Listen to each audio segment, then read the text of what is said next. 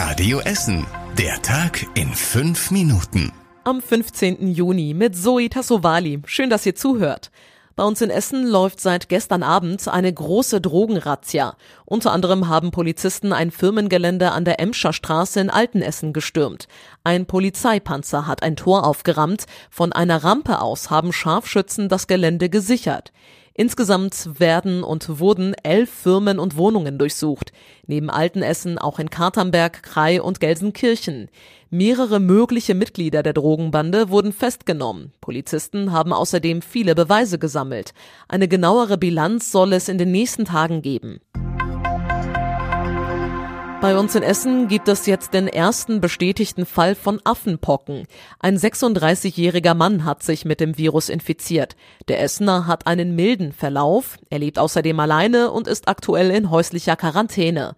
Das Gesundheitsamt geht nicht davon aus, dass sich das Virus weiter verbreitet. Bisher infizieren sich überwiegend Männer mit Affenpocken. Das seltene Virus verursacht Fieber, Kopf- und Muskelschmerzen oder Hautausschlag.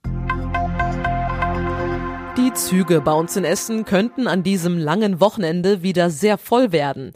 Der VRR sagt, dass es schon heute losgehen kann. Dann treffen die Berufspendler auf Menschen, die mit ihrem 9-Euro-Ticket einen Ausflug machen, heißt es. Die Verkehrsverbünde und die Bahn wollen zusätzliche Helfer an die Bahnsteige stellen, die den Menschen beim schnellen Ein- und Aussteigen helfen sollen. Außerdem sollen alle verfügbaren Züge auf die Strecken geschickt werden. Im Essener Hauptbahnhof kann es voll werden, heißt es. Von hier aus fahren viele zum Beispiel nach Köln, in die Eifel oder ins Münsterland. Das Aus für die Geburtsstation am Alfred Krupp Krankenhaus in Rüttenscheid macht vielen immer noch Sorgen. Frauenärzte befürchten, dass die Versorgung von Schwangeren in Essen damit schwieriger wird. Und in die Sorge mischt sich vor allem in Rüttenscheid auch Wehmut. Ich finde das sehr traurig. Ich habe selber da zwei Kinder zur Welt gebracht. Es geht mir sehr nahe, dass die jetzt schließen müssen. Ich denke, das wird ein Riesenproblem sein, weil die Anzahl der Geburten wird ja die gleiche bleiben. Das heißt also, in den einzelnen Kliniken wird es zu großem Stress und zu einer weniger guten Betreuung führen. Das Alfred Krupp Krankenhaus hat für seine Geburtsstation nicht mehr genug Hebammen gefunden.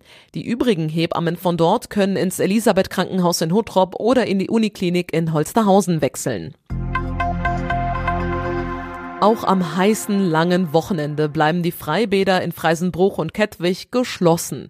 Die Stadt sagt, dass sie das Oststadtbad in Freisenbruch möglicherweise in den nächsten Wochen noch öffnen kann. Erst danach käme das Freibad in Kettwig dran. Viele Kettwiger sind enttäuscht, dass das Freibad noch nicht öffnen kann. Ist ein bisschen kacke, weil äh, es ist halt so heiß. Aber es ist halt schön, wenn das aufbaut und man sich mal abkühlen könnte. Finde ich sehr traurig für die Kinder. Ich bin Sportschwimmer, gehe also gern morgens und total schade. SPD-Politiker Daniel Bemenburg aus Kettwig ist da optimistischer. Er glaubt, dass die Bäder zumindest teilweise noch bis zu den Sommerferien öffnen können.